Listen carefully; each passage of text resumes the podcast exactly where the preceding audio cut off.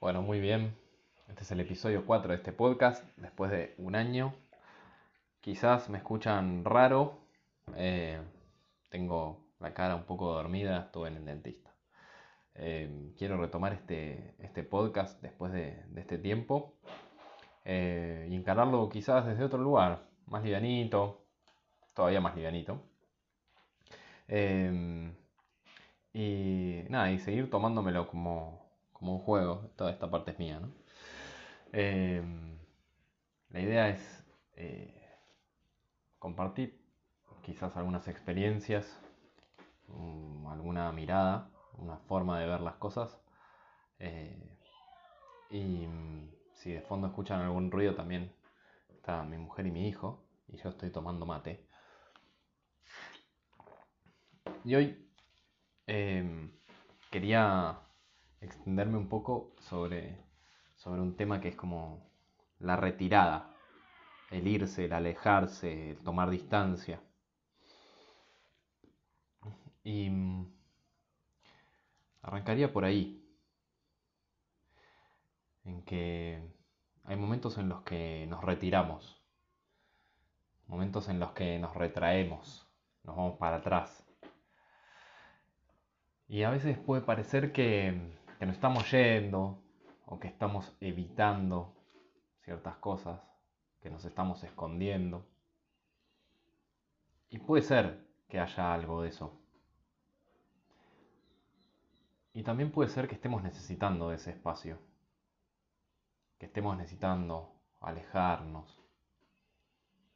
Puede ser como un, un gato a veces lastimado, que se guarda para curarse las heridas. O como el boxeador que se va a su esquina después de un round complicado. Tomando esa imagen también puede ser que, que nos metamos en alguna cueva, ¿no? Como que nos buscamos la cucha, un rincón, un espacio más oscuro, más lejano, para terminar de digerir algunas cosas. Quizás para procesar algo que nos está pasando, que no estamos entendiendo qué es. Es mirar un poco para adentro. Quedarnos un rato ahí, sin poner tanta cabeza. Es más el gesto de guardarse en un rincón. El de quedarse ahí en el fondo, mirando el panorama, registrando lo que me va pasando por el cuerpo. Una forma de comprender. Tener registro de lo que siento en el cuerpo, dejar lo que sea, sea lo que sea, es una forma de comprender. Que no necesita palabras. Y a veces nos olvidamos de eso, tratamos de explicarnos todo en la cabeza. Y nos olvidamos de que si lo dejamos ser, si volvemos al cuerpo, si volvemos a la respiración, vamos a estar eh, entendiendo también. Ese guardarme, ese irme para atrás, también es con confianza, es con, seguridad. Es, en realidad es con la seguridad esa de que más adelante va a aparecer la respuesta correcta, ese camino más claro. No digo que estemos 100% confiados o seguros, ya con que haya un, atisbo de confianza en que quizás más adelante aparezca la respuesta es suficiente. Ahora, si es la primera vez que estás en ese lugar, en ese rincón, eh, que te mandaste a ese lugar o que de repente te encontraste en esa cueva más oscura, eh, puede ser que se sienta raro, difícil, incómodo, que dé miedo, que sea incierto, desconocido. Yo lo que te digo ahí es respirar. Quédate ahí un rato. No te pelees con ese espacio. Pelearse con ese espacio es como pelearse con la arena movediza. Creemos que peleando vamos a salir y a veces peleando nos hundimos más. Y nos coartamos las posibilidades de, de salir. Sí hay veces, especialmente si es la primera, que seguro va a estar muy oscuro. Muy oscuro. Como cuando a la noche eh, en tu casa cerraste muy bien las persianas y no se ve nada. Nada.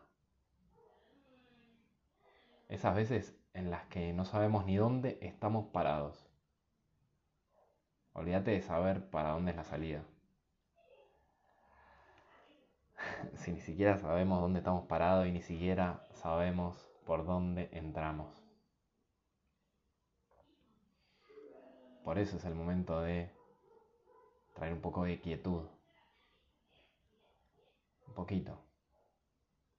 Y sabe también que ese espacio, por más incómodo que sea, puede ser también un refugio, un espacio que nos protege, un espacio donde sentirnos seguros, donde planear lo que viene. La oscuridad, la sombra, eh, si quieren, la soledad también, no necesariamente es algo malo. Puede ser un espacio de reflexión, puede ser un espacio donde decidir, donde idear, donde dejar que las cosas se enfríen para después desde ahí seguir. Ya con la cabeza aunque sea un poquito más clara, con el horizonte capaz que más claro. Sabiendo o por lo menos teniendo una pista de cuál es el camino que vamos a elegir. Y Me viene un ejemplo justo con esto del dentista. A mí me anestesiaron la boca, me pusieron una inyección con, la anestesia en el músculo de atrás de la, mandíbula para hacerme un arreglo en una muela. Y de repente, bueno, se duerme toda esa, esa zona, toda, toda la parte izquierda de mi cara, hasta, diría que todo el labio inferior y parte del labio de, arriba.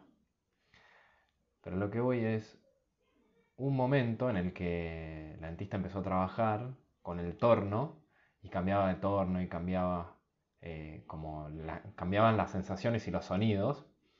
Uno era más agudo, que claramente era el torno que era más para lijar, y había otro que era más percutor, ¿no? Y se sentía distinto, ¿no? Como si hubiera un mini tractor, un pequeño tractor en un diente y me, encontré con los brazos cruzados, la panza apretada, em, las piernas también tensas, no quería, como tratando de no moverme. Y, y en ese momento, casi que no respirando, estoy como visualizando y, y me encuentro como con la respiración cortada. Y en ese momento dije, a ver, es lo mismo que esté eh, relajado. Entonces empecé por las piernas, aflojé las piernas, descrucé los brazos, puse las palmas para arriba, buscando una posición que me fuera cómoda, aflojé la panza y solo dejé activos los músculos del cuello que ayudaban a que la dentista siguiera con su trabajo. Y la palabra que me venía a ir era la confianza. Poner mi confianza en esta persona que sabe lo que está haciendo y en que terminará cuando tenga que terminar. Este proceso va a terminar cuando tenga que terminar. Y lo llevo a, esta, a este espacio que venimos hablando, que, es este, este momento más de sombra que a veces podemos llegar a tener. Eh, y, y también, digamos, cada uno lo vive como puede, como sabe, como le sale. Pero quiero traer acá una opción, ¿no? Como de esto de, alguna manera rendirse, entregarse más que rendirse, entregarse a lo que está pasando, que es entregarse al presente, respirar, saber que, eh, que se puede atravesar con, con esa confianza. Quizás de fondo se escucha a mi hijo llorando.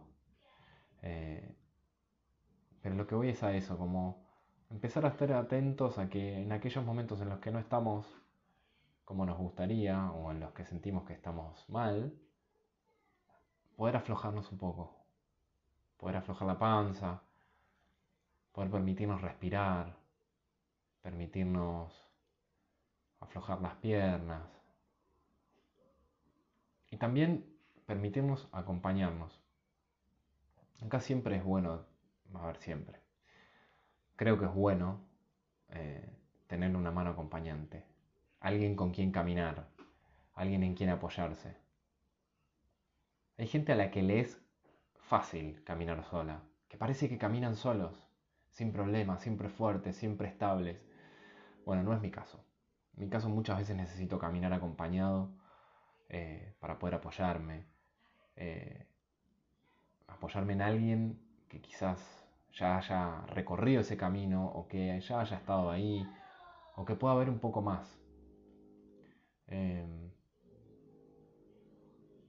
es esa persona que quizás ya está tan acostumbrada a, ver esa oscuridad que se le acomodó la, vista y puede ver eh, algunos espacios, algunas sombras, sabe dónde está parado. Por más que siga oscuro alrededor. Eh, esa persona no está ahí para decirnos lo que tenemos que hacer, para dónde ir, qué hacer, cómo hacerlo. Pero sí está ahí para acompañarnos, para escucharnos. Es alguien en quien podemos eh,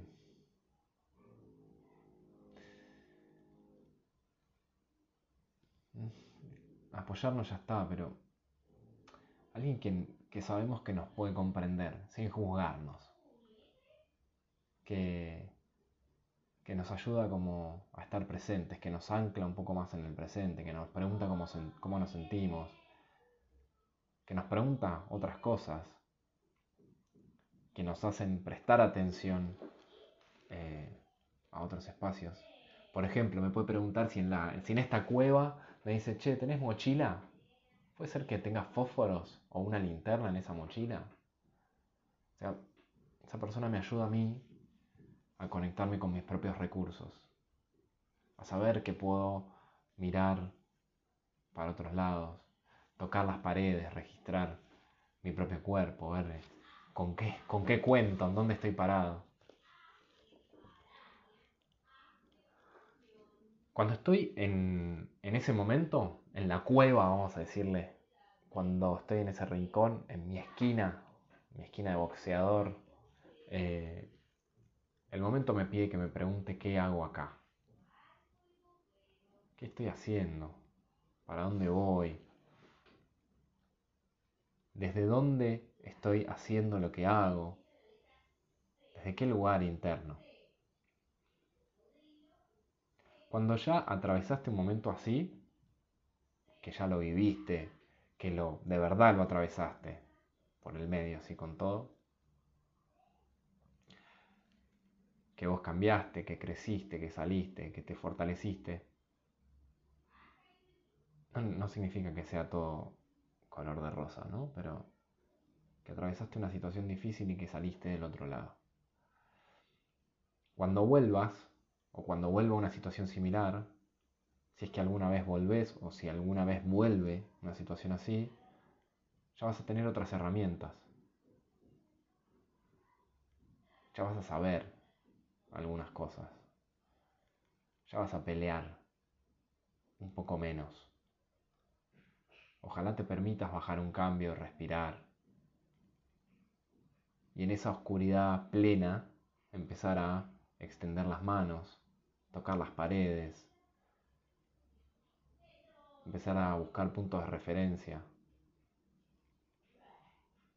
a navegar, a caminar esa oscuridad para empezar a buscar dónde está la luz, o por lo menos decidir dejar que llegue el amanecer.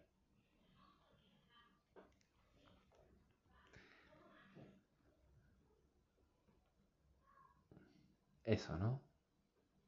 A veces no, no es empujar, sino permitir que pase el tiempo, permitirnos estar presentes con lo que sea que estamos,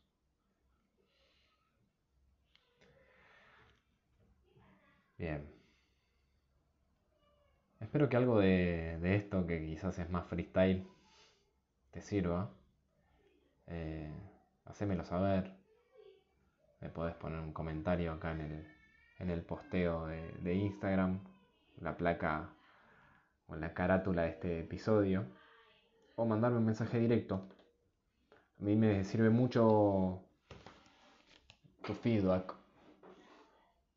Si es una idea, si es eh, lo que sea. Saber que hay alguien del otro lado. Eh, me hubiera gustado que alguien me dijera alguna vez estas cosas, ¿no? En los momentos más difíciles.